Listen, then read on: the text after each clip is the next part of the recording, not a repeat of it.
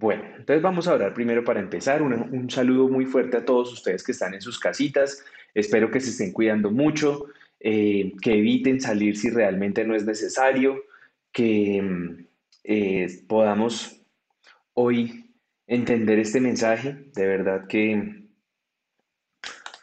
eh, lo pensé mucho, lo pensé mucho para, para, para dar el contenido que tengo hoy para ustedes. Si hasta ahorita se está conectando, no se vaya. Eh, tranquilo, Pedro.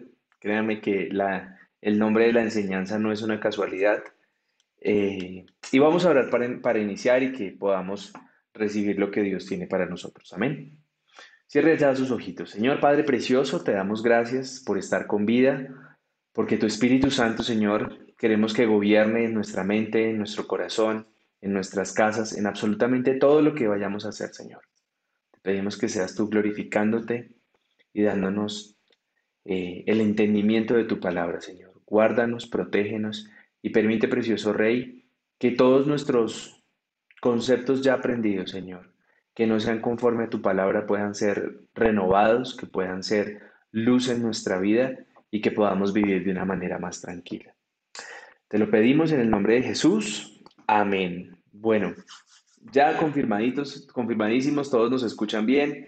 Ya nos saludó nuestra audiencia en línea, ya nos mandaron una manito hacia arriba, por lo menos. Todos los que están comenzando a ver este video y pueden, compártanlo para que más personas se unan. Si usted tiene personas que nos acompañaban en la iglesia, por favor envíele el video. No, no deje que muchas personas dejen de recibir solo porque no les enviamos el link. Amén. Bueno, eh, la, enseñanza de hoy eh, parece, parece un título chistoso y como siempre les he dicho, este tema me lo tomo muy en serio, pero la verdad no quiero volverme religioso con los títulos y quiero que siempre haya un título que como que a usted le llame la atención y en esta oportunidad es Tranquilo Pedro, ¿de acuerdo? Y sí, estoy hablando del discípulo de Jesús y ya más adelante vamos a ver por qué quiero decirle hoy tranquilo, ¿de acuerdo? Yo sé que muchas personas ahorita pueden estar eh, pendientes del inicio del noticiero, pueden estar leyéndose el periódico en línea, eh, pero yo le pido que se desconecte por favor de todos esos temas, porque miren, esta semana la estamos terminando em, en donde los medios de comunicaciones, las redes sociales, nos están llevando a este tipo de información. Y yo quiero que usted la escuche para que eh, no crea que yo quiero meterlo a usted en una burbuja, por el contrario, quiero eh, permitir que, que Dios nos enseñe y nos forme cuál debe ser nuestra posición ante tanta adversidad en la que estamos viviendo. Y los temas que se trataron esta semana o que se han venido tratando en las últimas dos semanas es reforma tributaria, ¿cierto?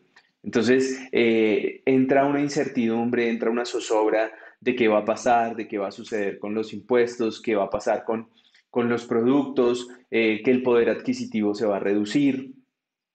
Entonces, ese es uno de los primeros temas que estamos viendo. Esta semana vimos manifestaciones, entonces personas que salieron a la calle eh, a protestar exigiendo y haciendo uso de ese derecho que tenemos de poder manifestar con lo que no estamos de acuerdo. Eh, y antes de seguir, quiero hacer un paréntesis, o sea, mi objetivo aquí no es decirle qué está bien y qué está mal, porque la verdad, eh, lo único que yo quiero es darle a usted las herramientas para que usted pueda analizar lo que realmente está bien o está mal. Yo le pido que no sea eh, mi punto de vista, que voy a intentar solo dar herramientas no concluyentes para que usted pueda entender la forma en que yo vivo y analizo todas estas situaciones que, que están pasando en el país. ¿De acuerdo? Yo no quiero decir que estoy en contra o que estoy a favor yo personalmente no estoy a, favor de la reforma tributaria, pero tampoco estoy de acuerdo con algunas mm, protestas en donde se, llevaron a cabo hechos vandálicos. Tampoco estoy de acuerdo con eso. Estoy de acuerdo con que la gente haya salido a marchar, a, a manifestar que no está de acuerdo con algo, porque eso se llama democracia. Y con eso estoy de acuerdo, pero no estoy de acuerdo con las agresiones a civiles, no estoy de acuerdo con ver a personas tiradas en el piso doblegadas por la fuerza pública, em, eh, porque sí, por, porque les tocó. Eh, entiendo que muchas personas eh, llegan a agredirlos. Tampoco estoy de acuerdo con que hayan uniformados agredidos. lamento mucho la muerte de este capitán de Suacha. No, no comparto las escenas que comparten las, los medios de comunicación en donde se incendia la parte superior de un oficial por una, una bomba incendiaria. Eh, no estoy de acuerdo con los saqueos de, de las tiendas. Em, no estoy de acuerdo con el amarillismo que le da el periodismo a solo las cosas malas y no a mucha gente que también intentó hacer las cosas bien como debe ser. Eh, otra de las noticias que recibimos este, esta semana fue los índices de pobreza. Entonces nos dijeron que en Colombia estamos eh, más pobres, que hay más pobres, ¿cierto? Eh, nos tienen inundada la cabeza con el pico de muertes por COVID-19. Eh, no es una mentira, no es un chiste, no me estoy burlando, o sea, hemos llegado a récord histórico desde esta pandemia. Ha sido la semana con más muertes por este virus. Eh, los niveles de, ocupación de la SUSI es el otro tema que, viene a nuestra mente, que lo leemos en un tweet, lo leemos en un periódico, lo, lo leemos en una revista, eh, lo leemos en las redes sociales. Y esta es la cantidad de información que nosotros estamos recibiendo todos los días. Avances deficientes de los planes de vacunación, en donde comienzan a informarnos que algunas segundas dosis no se han podido aplicar, donde comienzan a decirnos que algunas de, las, de los efectos secundarios de estas vacunas, em, lugares en donde no va a llegar la vacuna, edades donde se cree que no, se va, no vamos a ser vacunados. Nos complementan esa información con cuarentenas estrictas y le ponen el moño, la peor o la, mejor, la peor TRM para el peso en lo que lleva transcurrido el año. Ayer cerramos con un nivel histórico eh, de TRM para este año. Y eso no significa que el dólar suba. El dólar es el mismo. Lo que pasa es que nuestro peso está cada vez más devaluado. Y eso, em, esas son las noticias que estamos recibiendo. Y estas son las noticias que tú durante el transcurso de esta semana pudiste haber recibido. Esa es la realidad, o sea, yo no quiero ocultártela, yo no quiero decirte que, oh, en Cristo, no. Ahorita vamos a hablar de, cuál es eh, lo que nos dice la Biblia al respecto, pero a mí sí me parece importante hacer esta connotación para que tú entiendas que desde buscando el reino de Dios y su justicia, no queremos tapar el sol con un dedo, no queremos que tú eh, comas ciegamente lo que yo o lo que Viviana pueda llegar a pensar a nivel de este país. Tú debes de tener todas las herramientas necesarias para poder tomar tus decisiones. Y, yo quise, no, no me quise alargar en el tema, pero hice dos investigaciones esta semana, solo dos investigaciones con respecto a, todos los temas que les dije, solo le hice dos investigaciones.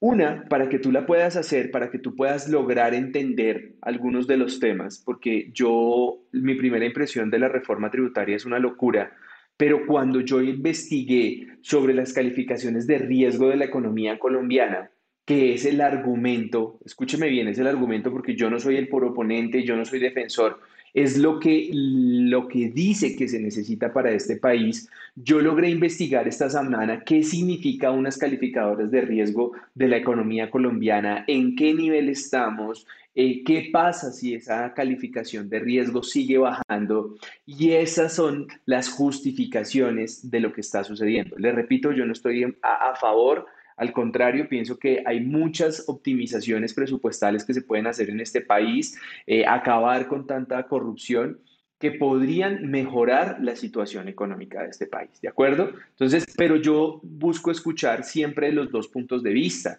Yo busco escuchar cuando, eh, quién está a favor, quién está en contra, por qué estás a favor, por qué estás en contra, para yo poder documentarme y para yo poder tomar decisiones. Y esa es mi invitación hoy a todos los que me están escuchando, para que cuando escuchen de un tema, antes de tomar pasiones, antes de tomar emociones en esas situaciones, por favor documentate lo suficientemente necesario para poder tomar una postura correcta. El otro tema que yo investigué, bueno, ahí les, también les decía que traía un ranking de la calificación de deuda en Colombia en, euros y la deuda pública en Colombia. Esos fueron los temas que yo investigué para, para tomar una posición. Y hoy la posición es que no estoy de acuerdo, pero esas fueron las posiciones que yo tomé o las investigaciones que yo hice para que poder tomar una decisión. Y el otro tema que investigué son los temas de las vacunas, ¿cierto? Eh, hoy veo yo una primicia una zozobra entre las personas por querer eh, vacunarse muy pronto, querer hacerlo muy rápido. eh, hablan ya de turismo, turismo de vacunas. Mucha gente está pensando en que por qué no hace un viaje a Estados Unidos, se vacuna, regresa.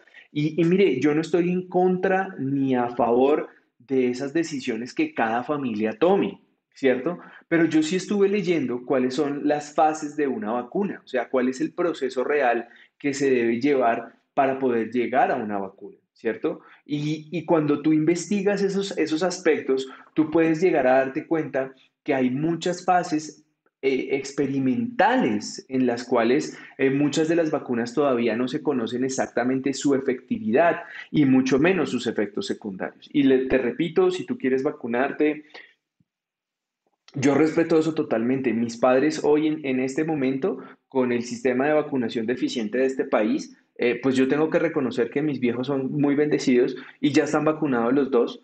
Y, y, conozco de gente cercanas que también sus padres ya están vacunados por el sistema de EPS, sin pagarlo, sin roscas, sin nada. Pero ese sistema deficiente, no me estoy burlando cuando digo deficiente, por favor, no, no me malinterprete, porque es que yo veo que en otros países del mundo eh, tú vas a una droguería y te, te, te vacunan. Aquí toca esperar a que te llamen, pero eso es lo que quería decirles, ¿de acuerdo? Ahora, ¿por qué quise hablar de esto? Porque es que eh, lo que Dios me mostraba cuando yo le pedía el mensaje para el día de hoy es que muchas personas están muy apasionadas, están muy apasionadas llenándose de motivos negativos en su vida, que lo único que lo están haciendo es llevar a reaccionar a la primera. Y precisamente de ahí sale el tranquilo Pedro, porque ahorita vamos a recordar el pasaje donde Pedro, en una situación difícil, en una situación tensa, donde querían arrestar a Jesús, él no lo pensó dos veces, él no, él no analizó lo que yo le estoy pidiendo a usted que hoy analice, que se documente, que sepa qué es lo que está sucediendo. O sea, Pedro de una vez desenfundó su espada y cortó oreja. Y, y de eso es que yo quiero hablar hoy eh, en este grupo, porque eh, yo veo cómo los colombianos hoy es- tenemos esa mente, tenemos ese, ese, ese defecto, esa, esa, mm, voy a llamarlo reacción espontánea de salir a defendernos, de salir a atacar, de salir a cortar oreja, de salir a, a contradecir, a mentir, a, a propagar noticias que ni siquiera nosotros hemos logrado eh, concluir. Y de eso es lo que yo quiero que que, que hoy revisemos en esta enseñanza, ¿de acuerdo? ¿Por qué? Porque el, el primer mensaje que yo les quiero dar hoy es que nosotros no podemos creer todo lo que dicen las redes sociales. Hay gente que ha dejado de leer. Hay gente que, que se conformó con Facebook. Hay gente que se conformó con, con la revista de, de farándula de moda. Y a lo que dicen eh, en las redes sociales o lo que publica Pepito Pérez o, o Socialito Pérez o Verdecito Pérez o Uribito Pérez, el que sea, entonces la gente coge eso, no lo analiza, no lo lee, no se documenta e inmediatamente comienza a generar ese mismo, esa misma desinformación. Y yo les digo que eso es uno de los temas que yo quiero que tú revises. ¿Cuáles son tus fuentes de información? Yo les cuento, yo utilizo varios navegadores, utilizo varios buscadores porque he logrado comprobar con mis ojos que hay ciertas noticias que en un navegador muy conocido que comienza con letra G, que no puedo decir más, no toda la información sale. Entonces, miren que eso es lo que yo quiero decir. O sea, si nosotros tenemos información real, verídica, que hemos logrado constatar de una, de dos, de tres fuentes creíbles, ¿sí? Por ejemplo, eh, revisen periódicos como el New York Times en los Estados Unidos, revisen periódicos de Argentina, revisen periódicos de España.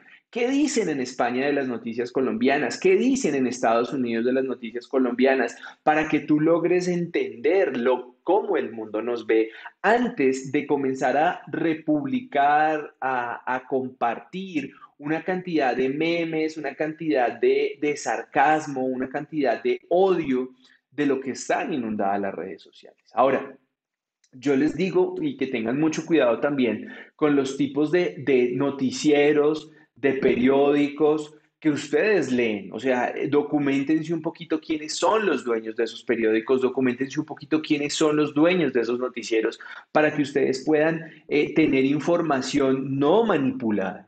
Y, y mire que estoy hablando muy claro y creo que me puedo estar metiendo en problemas con esta enseñanza, pero es el mensaje que yo siento que Dios me ha dado hoy para usted, porque es lo que yo veo que le está pasando a todo el mundo. O sea, aquí todo el mundo quiere ser políticamente correcto, no meterse en nada, decir que no, que no hablamos de la situación del país, que no hablemos de política, pero hay que hablar de política claramente, sin yo manipular tu posición, sin yo decirte lo que tú tienes o no tienes que hacer.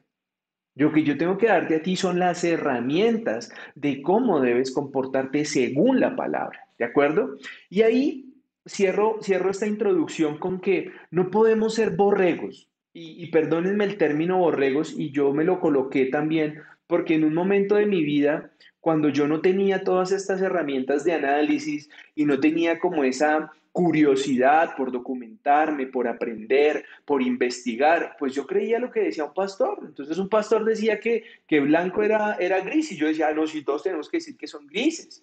Y en algunas iglesias sucede que cuando tú piensas de una manera diferente al pastor, te tildan, te, dicen que eres el rebelde, que eres el, el, el, que promueve la discordia, el que no guarda sujeción al pastor. Y ojo, esto no puede ser así, esto no puede ser así.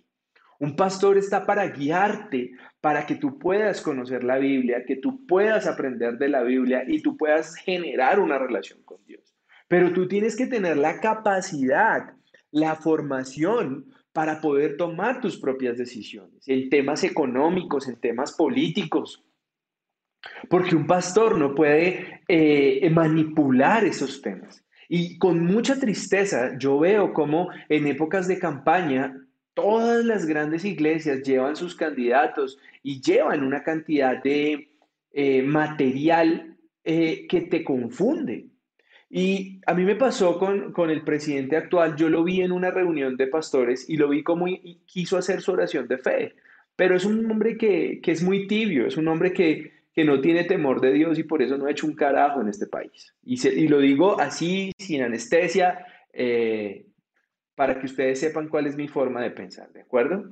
Ahora, entremos al tema bíblico. Esa fue mi introducción. Eh, ustedes saben que yo soy muy respetuoso. Si usted me dice que que, a usted le gusta mm, eh, el político Yabra o el político Apple, el que usted quiera seguir, usted sígalo, pero documentese, o sea, investigue bien que lo que le estén diciendo sea cierto.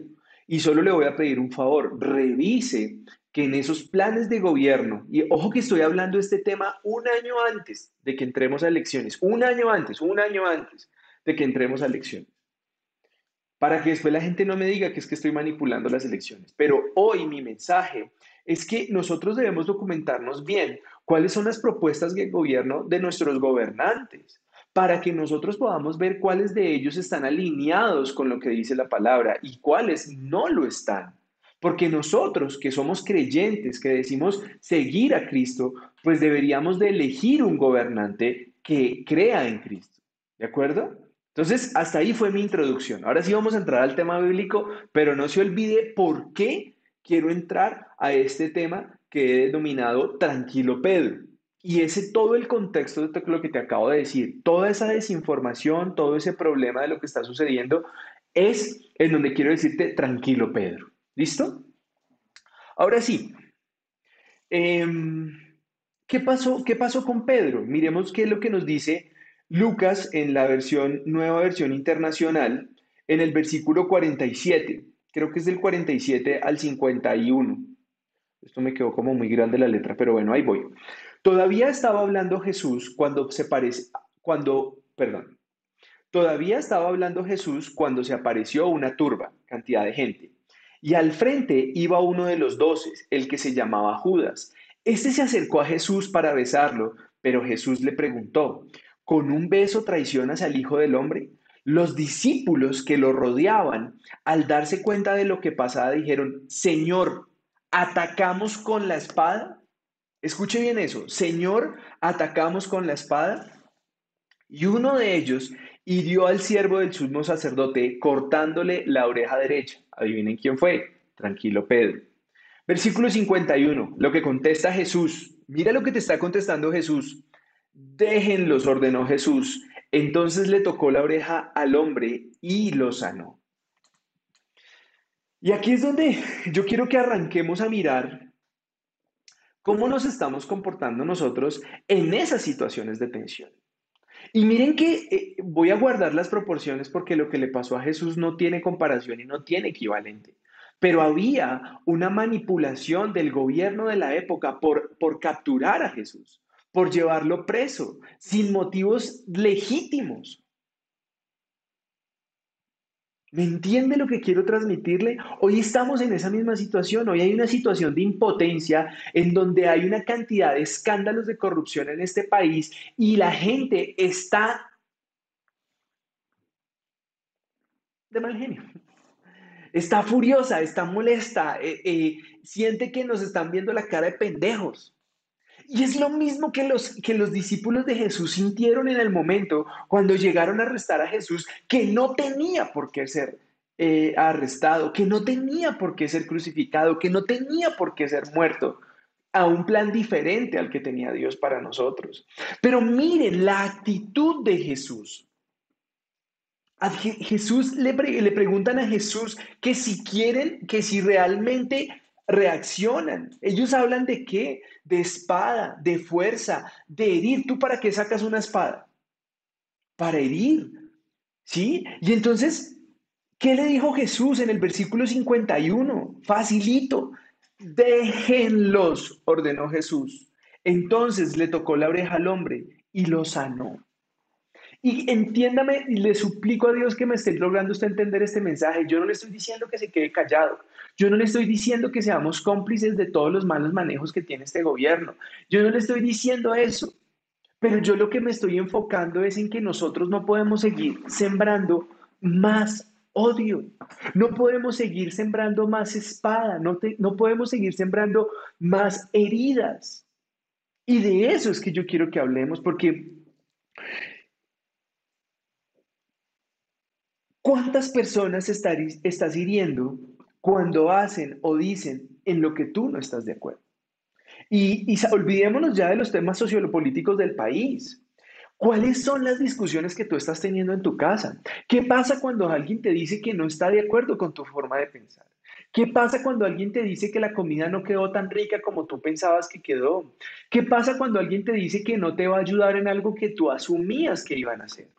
¿Qué pasa cuando alguien te contradice? ¿Qué pasa cuando alguien te dice, no, no inviertas en eso, no, no compres eso, no hagas eso porque puedes perder el dinero? ¿Cuál es tu reacción?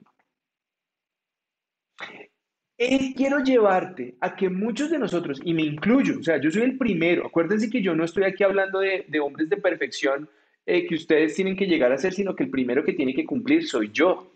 Pero yo tengo un mal carácter. Yo tengo un problema de que cuando alguien me contradice, cuando alguien hace las cosas de una manera diferente a la que yo quiero, yo quiero salir a gritar. Yo quiero salir a, cortar una oreja. Menos mal ahora no utilizamos espadas, porque si no, uno quién sabe, sacaba la espada y se metía en un problema. Pero hoy nuestros gritos, nuestra mala cara, nuestro mal tono, nuestra, nuestra ofensa hace que estemos ofendiendo a las personas. Y, lo peor es que nosotros sabemos cómo hacer explotar a los seres que amamos. Las palabras exactas para poder hacer que una discusión de una diferencia de opinión, que no está mal, porque en esta casa pasa muy seguido, o sea, a Viviana le gusta blanco, a mí me gusta gris, y eso nos pasa muy seguido. Eh, ella quiere eh, hamburguesa y yo quiero pollo. Ella quiere pollo y yo quiero hamburguesa. Eso nos pasa muy frecuentes, pero esas diferencias no pueden hacer que tu hogar se destruya porque tú tienes el carácter de Pedro. Y el carácter de Pedro al que te estoy queriendo llevar es que sales y reaccionas. Porque, o sea, Pedro tiene otras cosas maravillosas, pero hoy nos estamos enfocando al defecto de carácter que presentó en el momento que querían atacar a Jesús. Que hoy en día en este país, en las personas que nos escuchan, puede ser algo muy normal, muy normal, que la gente esté buscando cómo responder a la mala, cómo responder en la ofensa. Y eso es lo que yo quiero que tú realmente mires, porque finalmente nosotros estamos formando hogares en donde esa, esa ese comportamiento se vive reflejando a los niños. Y hay niños que cuando no les dan lo que quieren, cuando no les sirven lo que quieren, entonces tiran el plato. Y entonces las mamás tienen que, ay, bebecito, ¿qué va a comer hoy, bebé? Y entonces yo veo que ahí comenzamos nosotros a perder la autoridad en casa cuando dejamos que los niños hagan lo que ellos quieran. Y yo quiero que hoy tú abras tu mente a este mensaje, porque de verdad que em, lo que yo quiero hacerte entender hoy es que esa actitud de ese Pedro que llevamos dentro, que se queja, que murmura, eh, que, lastima, que insulta, eh, que maldice, que, habla mal de uno, que habla mal del otro, no, nos sirve, no, no nos va a llevar a ningún lado, ¿de acuerdo? Ahora, el problema es que no solo cortamos orejas, el problema es que nuestra forma de comportarnos se está viendo marcada con esa misma actitud de, discusión, de agresividad. Y entonces, ¿en dónde lo vemos? En la forma de conducir, en la forma de hablar, en el criticar la opinión de las personas, en, en, los temas que te rodean. Ya, ya el tema de, de uno guardar silencio cuando no está de acuerdo con alguien, eso se perdió. Yo recuerdo claramente que a mí cuando me enseñaron el respeto era que yo tenía que entender que todas las personas no iban a pensar igual a mí y que yo no podía tener siempre la última palabra y eso se llamaba respeto. Pero ese respeto, ese respeto que a mí me inculcaron de niño, hoy se perdió. Hoy la gente quiere imponer, burlarse, criticar, eh, destruir todo lo que tú hagas, bueno o malo si le sirves a Dios, malo. Si no le sirves a Dios, malo. Siempre hay detractores que te están buscando el quiebre.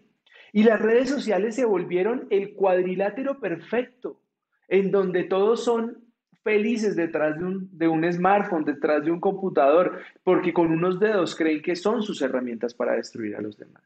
Y yo quiero que si hoy tú te sientes identificado con este mensaje que yo te estoy dando, es momento de que paremos esa situación.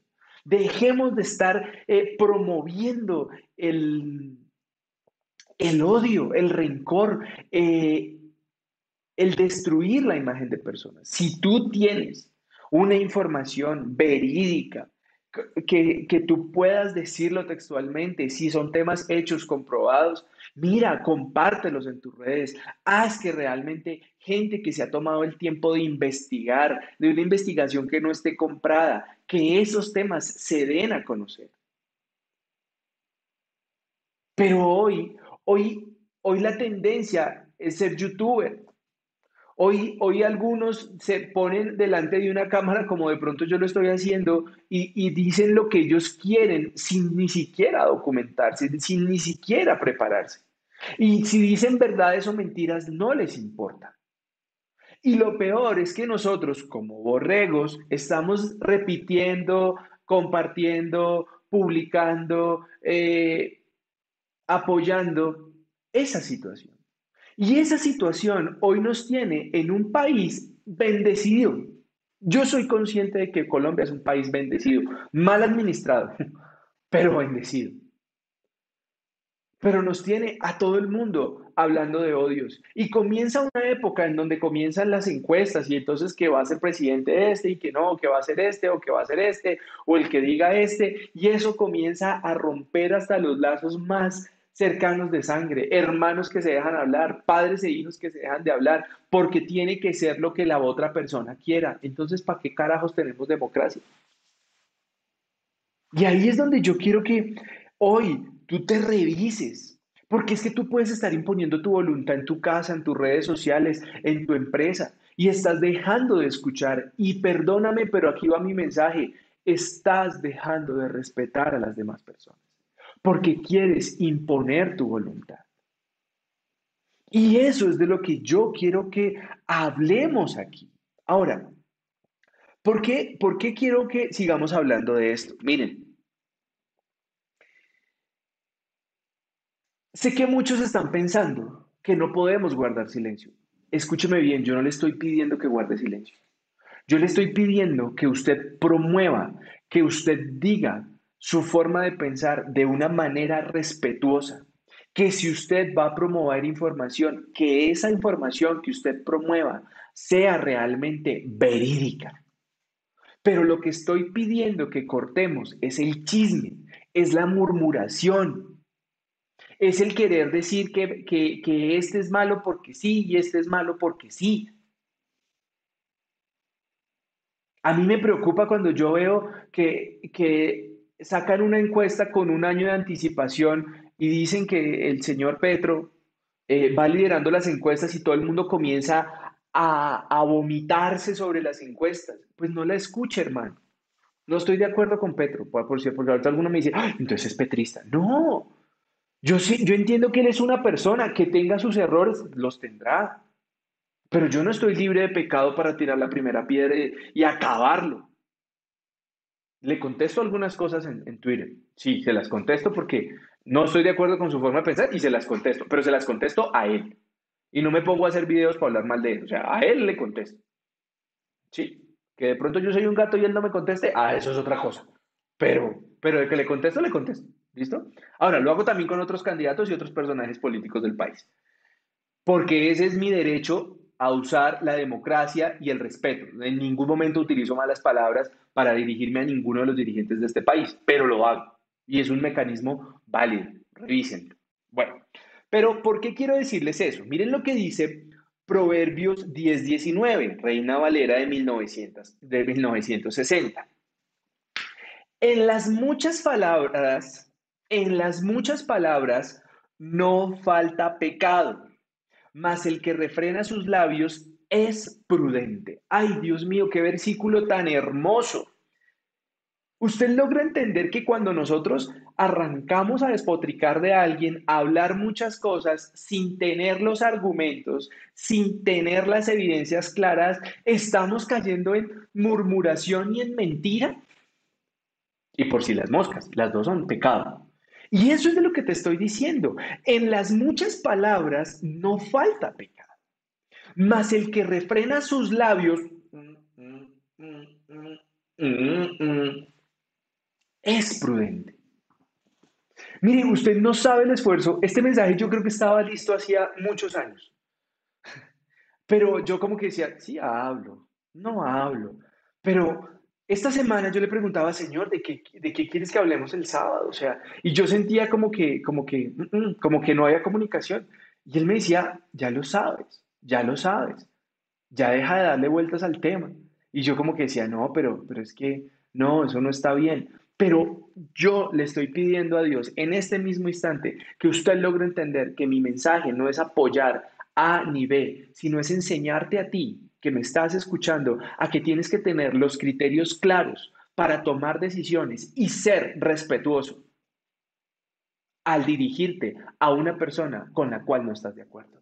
Que puede ser tu papá, tu mamá, tu hermano, tu tía, tu prima, tu hijo, tu abuelita, tu jefe, tu socio. Eso es lo que te estoy queriendo transmitir. ¿De acuerdo? Ahora, miren que traigo otro más hermoso todavía. Salmos 37.8, traducción en lenguaje actual.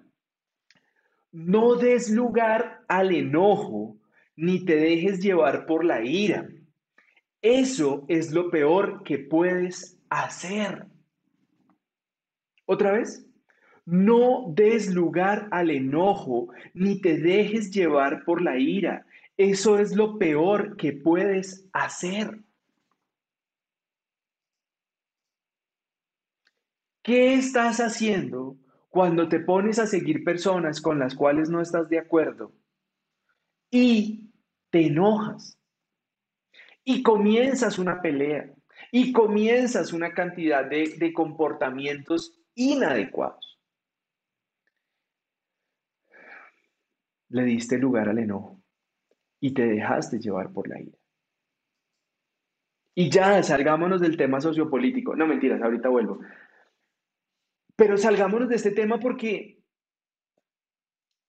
esto es lo que te tiene a ti molesto. ¿Con quién? Con el gobierno, con el Congreso, con el Senado, con el alcalde, con el diputado, con el representante, con el edil, con el alcalde menor. O sea, nadie te cumple la expectativa. Y es porque tú le has dado rienda suelta a tu enojo. Tú has dicho, ay, eso que pase lo que pase, yo tengo que decir lo que pienso y punto. Pero ¿dónde está el respeto? ¿Por qué Jesús no le dijo a, los soldados romanos, ay no, respétenme, a, mí no me toquen, yo, no, yo no soy como ustedes? Eso es de lo que yo hablo. Ahora, la segunda parte del mensaje, o creo que tercera, es decirte que tus expectativas están puestas en el lugar equivocado. Como hace muchos años había un comercial en la vivienda, estás en el lugar equivocado. ¿Por qué? Porque tus expectativas están colocadas en un gobernante, en un partido, en un senador, eh, en una cámara, en lo que quieras, en un alcalde, en un edil, en la Junta de Acción Comunal, en la junta directiva de una empresa que te va a dar un negocio, tus expectativas están puestas en el lugar que no es. Y aunque pongo nuestro canal en riesgo con lo que voy a hacer, es posible que tengamos que crear un nuevo canal, pero yo no me voy a quedar callado. Hoy yo quiero que ustedes vean las palabras del pastor Dante Gebel en la posición del presidente del Salvador. Y yo quiero que tú revises en ese video, lo veas con dos ópticas. El pastor del Salvador, el pastor, el presidente del Salvador es un hombre que tiene temor de Dios, viniendo de unos padres que no son cristianos. Si quiere, investiguen. Y un hombre que quiere ser instrumento por Dios, ser instrumento de Dios, perdón. ¿De acuerdo? Vamos a colocar el video, eh, quiero que lo vean, no se desconecten. Yo sé que el tema hoy está bien difícil, estoy tocando fibras que a muchas personas no le gustan, pero por favor quédese conmigo y vamos a ver el video. Padre nuestro, te agradecemos hoy por el privilegio de venir a tu presencia en esta histórica y solemne reunión. Tú has dicho, bienaventurada la nación cuyo Dios es el Señor. Y reconocemos en esta ocasión histórica que El Salvador es una nación bajo la bendición de Dios. Nos dijiste, si Jehová no edifica la casa, en vano trabajan los que la edifican. Y hoy el mundo entero está observando a El Salvador en esta nueva temporada. Durante mucho tiempo en América Latina hemos descuidado la palabra de Dios y hoy recordamos sus palabras. Si mi pueblo, El Salvador, se humilla y ora, busca mi rostro, sale de sus caminos malos, yo escucharé del cielo y sanaré su tierra. Es por esa razón que hoy no solo oramos por El Salvador, sino por toda la región. Y reconocemos en la soberanía divina que Dios permitió que Nayib Bukele guíe a esta nación en esta hora trascendental de la historia. Te rogamos, Padre, que Él tenga tu guía, tu poder divino diariamente. Las cargas que Él tendrá serán abrumadoras el presidente necesita, Señor, que tú lo ayudes como ningún hombre lo ha necesitado jamás en este pueblo. Protégelo del peligro físico, dale salud y en los momentos solitarios de decisión, concele de un valor inflexible para hacerlo moralmente correcto. Dale una mente clara, un corazón cálido, esa compasión que nos mostró por los ciudadanos en necesidad física, moral y espiritual. Así que hoy pedimos la bendición para el presidente, su esposa, la bebé que viene en camino. Oramos por el vicepresidente, miembros del gabinete, Asamblea Legislativa, Tribunal Supremo, para que todos los que sean responsables de esta nación tengan la bendición de Dios. Dios eterno, consagramos y bendecimos a Nayib Bukele, a la presidencia de El Salvador, con la seguridad de que de esta hora tendrá tu presencia y el poder de tu Hijo que dijo, nunca te desampararé ni te dejaré. Bendice a todo el equipo para llevar a América Latina al amanecer de un nuevo día, con una confianza renovada en Dios, que los llevará la paz, la justicia y la prosperidad. Padre, tú conoces los desafíos que el presidente enfrentará. Dale calma en medio de la agitación, tranquilidad en momentos de desaliento y tu presencia siempre. Oramos por su familia, pedimos protección, asignamos ángeles sobre todo su equipo y a través de la gestión que renueve toda la visión de América Latina, restaura la fe, reaviva el deseo de amar y de tener una nueva política en toda la región. Te lo pedimos humildemente en el nombre del príncipe de paz que derramó su sangre en la cruz para que tengamos vida eterna. Y ahora, República del Salvador, te bendigo con la bendición de Deuteronomio 28. El Salvador, si oyeres la voz de Jehová tu Dios para guardar los mandamientos, Jehová te exaltará por sobre todas las naciones de la tierra y vendrán sobre ti las bendiciones y te alcanzarán el Salvador si oyes la voz de Dios. Bendito serás en la ciudad y bendito en el campo. Bendito el fruto de tu vientre, el Salvador, y el fruto de tu tierra. Bendita será tu canasta y tu arteza de amasar. Bendito será tu entrar y tu salir. Dios derrotará a los enemigos que se levanten contra ti. Por un camino te vendrán a hacer mal por siete se tendrán que ir. Él bendecirá tus graneros y sobre todo aquello que cualquier salvadoreño ponga su mano, Él te bendecirá. Abrirá Dios tesoros en el cielo para enviar la lluvia a su tierra, para bendecir la obra de tus manos. Dios te pondrá el Salvador por cabeza y no por cola. Estarás por encima y no por debajo si obedecieres los mandamientos de Jehová. Amén y amén. Que así sea hecho República del Salvador, nación bendecida por Dios. Buenas Bueno, espero que lo, haya visto. Eh, le pido a Dios que no nos cierren el canal. Eh, revisé los derechos de, la licencia de poder usar ese, ese video y creo que no vamos a tener problemas, pero me parece un video espectacular. No quise quitarle los logos de, de la producción original es de un canal que se llama Mundo Cristiano y todos los créditos son de ellos. O sea, yo no hice ese video, solo lo estoy trayendo como un ejemplo de lo que nosotros realmente debemos hacer para que nuestro país pueda cambiar. Y a mí me pareció espectacular el, el Salmo 127 que utiliza eh, Dante allí y dice, si Jehová no edifica la casa, en vano trabajan los que la edifican. Si Jehová no guardara la ciudad, en vano vela la guardia. Y es que si Dios no toma el control de este país, mire, nosotros vamos a poder votar por quien tú quieras. Pero si Dios no está al control de este país, esto no va a cambiar. Y yo le pido que se tome el tiempo de investigar un poco en El Salvador porque para traer este ejemplo me di a la tarea de investigar claramente lo que está pasando en ese país, cómo están administrando ese país. Y ha sido una lucha, este hombre ha tenido que soportar unas cosas tremendas. Pero yo quiero que, que tú entiendas hoy ¿Y por qué te traje este video? Y es porque toda esa inconformidad que te está generando las malas noticias que recibimos durante la semana, que muchas veces son por un mal gobierno, que muchas veces son por un mal candidato, por un mal partido, por un mal Senado, por un mal Congreso. Esto em, es porque esos hombres no tienen a Dios como prioridad.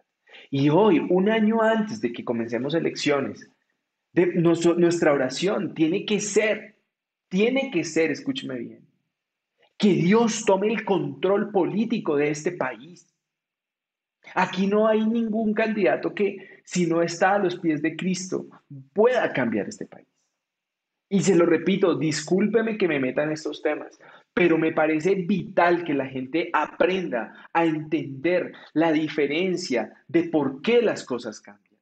Si Dios no está al control, miren, no, no hay poder humano, o sea, usted puede nombrar allá al trío completo de los candidatos más nombrados de este país y le aseguro que los tres van a ser un fracaso porque no tienen temor de Dios, porque quieren robar, porque quieren beneficiar a sus amigos. Este hombre lo tiene todo, este hombre nació en colchón de plumas, como digo yo. O sea, él no tenía que dedicarse sino a disfrutar de la fortuna de su familia. Pero ha decidido ser un instrumento de Dios para cambiar en lo que Dios lo ponga. Entonces, yo quiero que hoy tú te logres calmar y que tú logres sacar todo ese resentimiento, odio, amargura que te han sembrado las redes, los noticieros, los informes, lo que tú veas que sean tus fuentes de información, tú logres sacarlo de tu corazón. Y que tú logres entender que con ese odio y que con esa forma de contestar de Pedro, alborotado, lastimando, hiriendo, no vas a cambiar el tema, no lo vas a lograr. Porque esto es un mundo espiritual. Y yo quiero que hoy tú me dejes decirte algo. Y esto me ha costado mucho. Yo muchas veces eh, quisiera tomar justicia por mi mano. Cuando yo veo cosas injustas, yo quisiera em, destruir, eh, dañar, como tomar venganza por mi mano. Yo le soy muy sincero, yo soy un humano en formación, eh, en donde todavía tengo un corazón fuertísimo que, que, cuando, que cuando ve algo que no le gusta, le cuesta bastante calmarse. Pero yo, yo he logrado descansar en que finalmente toda esta gente que la está embarrando y todo aquel que la está embarrando, personas, familiares, amigos, los que te roban, eh, el que te vende torcido, el que te vende tramposo, el que va de impuestos, el que vive en la fornicación, el que vive en adulterio, el que vive eh, siendo infiel a su esposa, el que vive abusando de los amigos, toda esa gente va a terminar ardiendo en el infierno. Yo lo tengo claro. Y si nosotros no creemos en eso, entonces ¿en qué creemos? Y por eso es que yo quiero que hoy tú logres tranquilizarte. Este mensaje es de tranquilidad. Ojo que no es de callar a las personas, no, es de tranquilidad para que tú logres entender cómo actúa Dios de una manera diferente, de una manera práctica, tranquila. Y cuando sea el tiempo de que nosotros como pueblo nos volvamos a Dios y oremos a Él, Él va a traer realmente un hombre de Dios que pueda gobernar esta nación. Mientras tanto, mientras seguimos propagando el odio, mientras seguimos motivando el rencor entre las personas, no estamos hablando bien de ellos. Y miren el versículo que les traje en Proverbios 13:3, traducción lenguaje actual. El que cuida lo que dice, protege su vida. El que solo dice tonterías, provoca su propia desgracia. Y, yo quiero que, ahí tú te tomes un, un tiempito, porque es que los que somos así como de mecha corta, y no solo porque nos estemos quedando calvos, sino porque explotamos rápidamente, decimos muchas tonterías, muchísimas tonterías. Las personas que somos así como explosivos, ofendemos, decimos, eh, criticamos, lastimamos, pero finalmente eso provoca nuestra propia desgracia. Les voy a contar un error que cometí anoche eh, tenaz y me sentía muy mal. Estábamos viendo una película los viernes de cine, los que nos siguen ya saben que es los viernes de cine en mi casa. Y se acabó la película, nos vimos una película ahí con los niños. Eh, no voy a hablar de la película porque tengo mis comentarios eh, que no me gustan. Pero bueno, esas, esas son las películas de niños de ahora, ¿no? Y ya cuando yo iba a ir a acostar a Santi, le digo, despídete de tu mamá despídete de tu mamá. Y el niño en la emoción se lanza sobre la mamá y le ha pegado un cabezazo en el tabique, que la verdad anoche pensamos que le había fracturado el tabique. Por supuesto, yo inmediatamente le dije, salte de acá, ¿qué te pasa? Porque cuando vi que Viviana eh, no paraba de quejarse del dolor, que comenzó a ver sangre en sus manos, yo dije, wow, le fracturó el tabique. Y lo primero que le dije al niño fue como, salte de acá. Pero ustedes no saben yo cómo me sentía en la clínica. Yo cuando vi que, ya como que vivían allá, como que después de que le, la inyectaron, le calmaron el dolor, eh, saber que dejé a mi hijo solito acá con su hermano, em, pero con un grito mío, sacándolo de mi alcoba, no está bien, no está bien, o sea, porque volvemos a lo mismo, o sea, uno dice tonterías. Yo mismo le estoy destruyendo los nervios a mi hijo. Y de pronto tenía una razón para estar angustiado, para estar preocupado por mi esposa, pero no debo destruirle los nervios a mis hijos. Y eso es de lo que habla este versículo. El que cuida lo que dice, protege su vida. Estamos en situaciones de mucha presión, de muchísimas dificultades, pero nosotros debemos estar tranquilos, aplomados. Anoche cuando llegué, o bueno, esta mañana cuando llegamos a la madrugada, lo alcé, lo abracé, lo besé. Él se despertó y me dijo, hola papi, yo hola mi amor, descansa mamita, está bien. Pero hasta que yo no tuve a ese niño en mis brazos esta mañana, yo no estaba tranquilo, porque sabía que lo había lastimado, porque sabía que lo había asustado, porque soy un, ogro, soy un, un salvaje que quiere solucionar todo de un grito en una situación tensa. Lo grité al niño. Y eso es lo que nos está pasando, locos. Eso es lo que estamos viviendo. El que nos contradice, el que nos ofende, inmediatamente salimos a romperlo, inmediatamente salimos a herirlo. Y yo veo que eso nos está pasando porque yo quiero que todos podamos construir. Eso nos está pasando es porque perdimos el sentido de gratitud. Yo estoy seguro que de los que me escuchan han pasado cosas difíciles en su vida.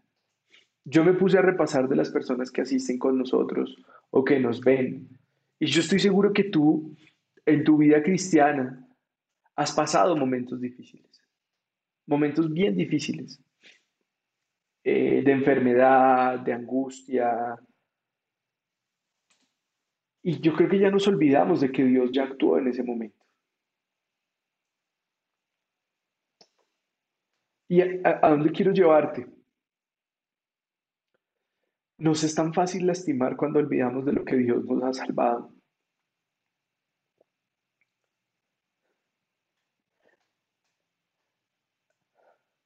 Yo duré dos años orando por Santiago. Dos años.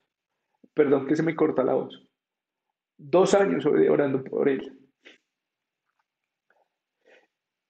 Y anoche, cuando lo gritaba,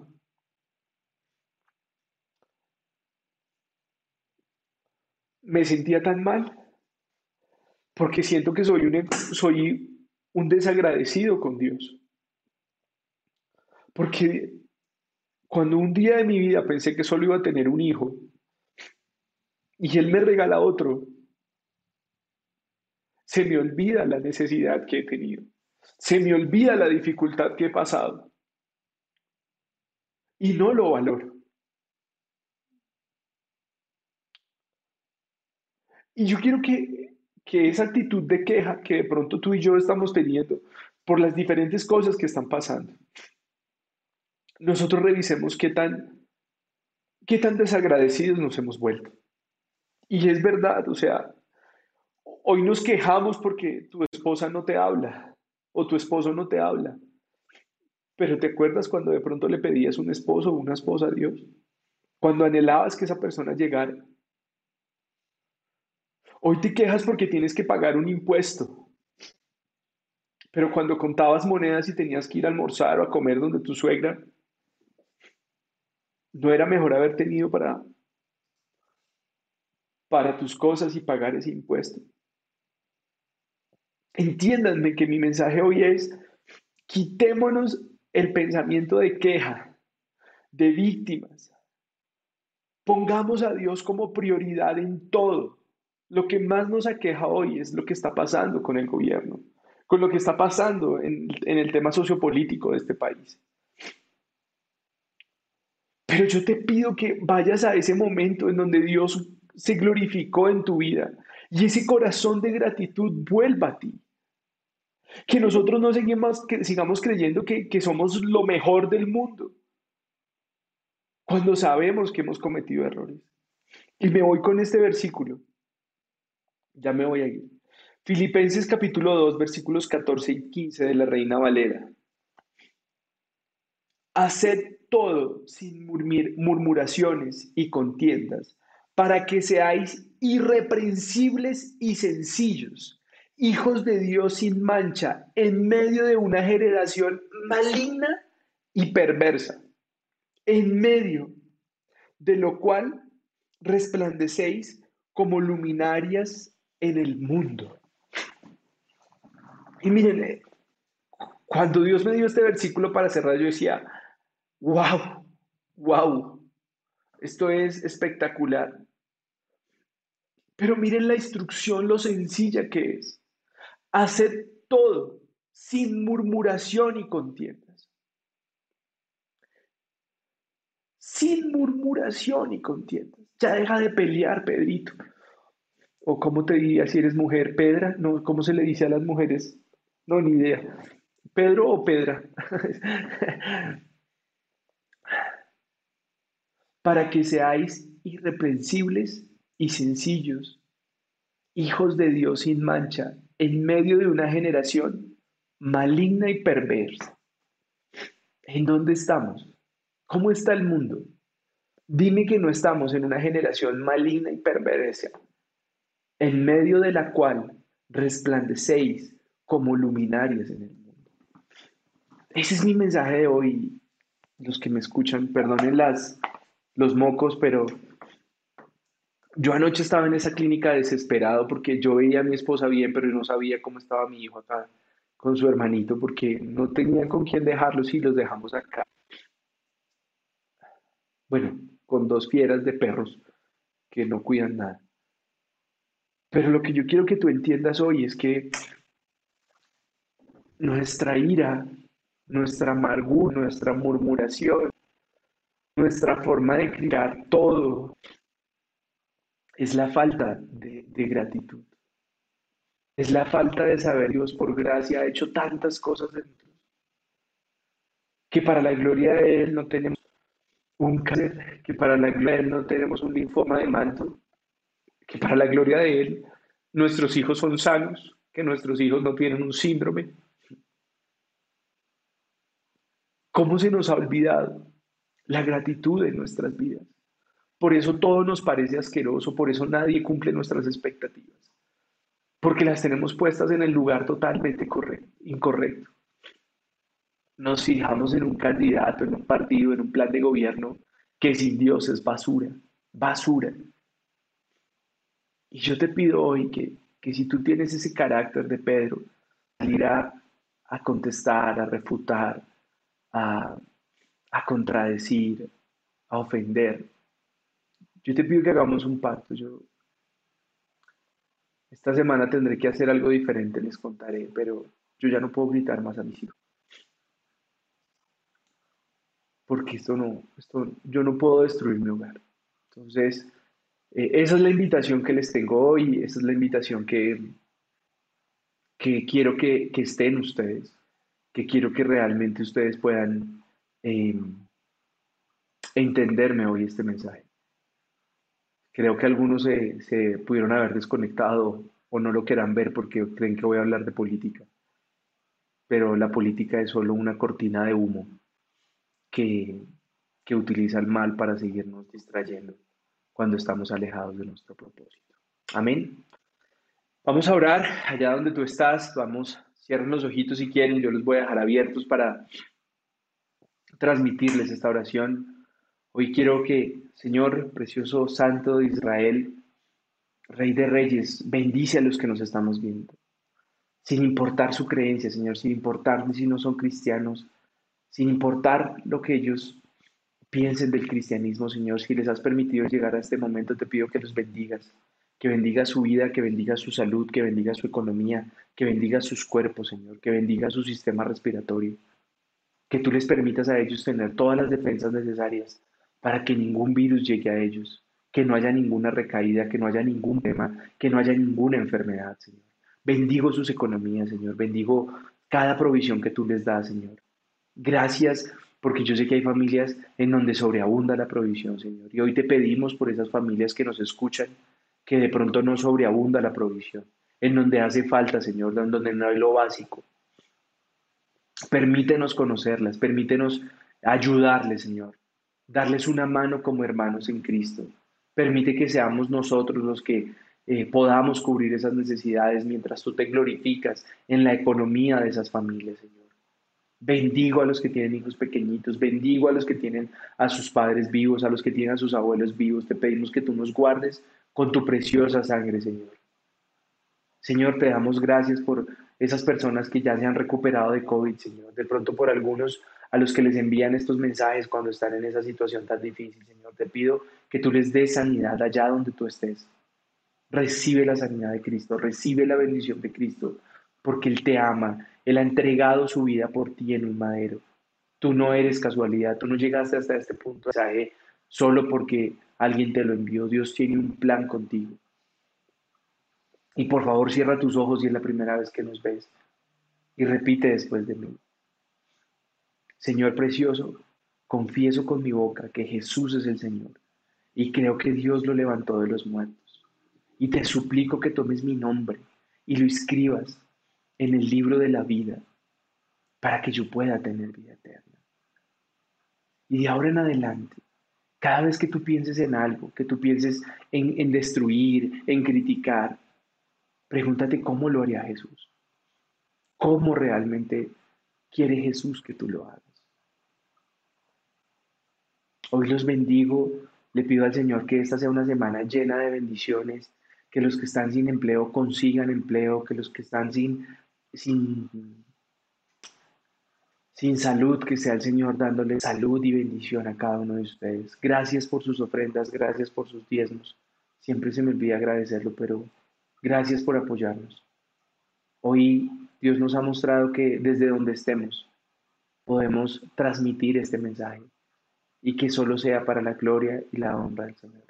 Feliz semana, Dios los bendiga, cuídense mucho y nos vemos el miércoles. Chao.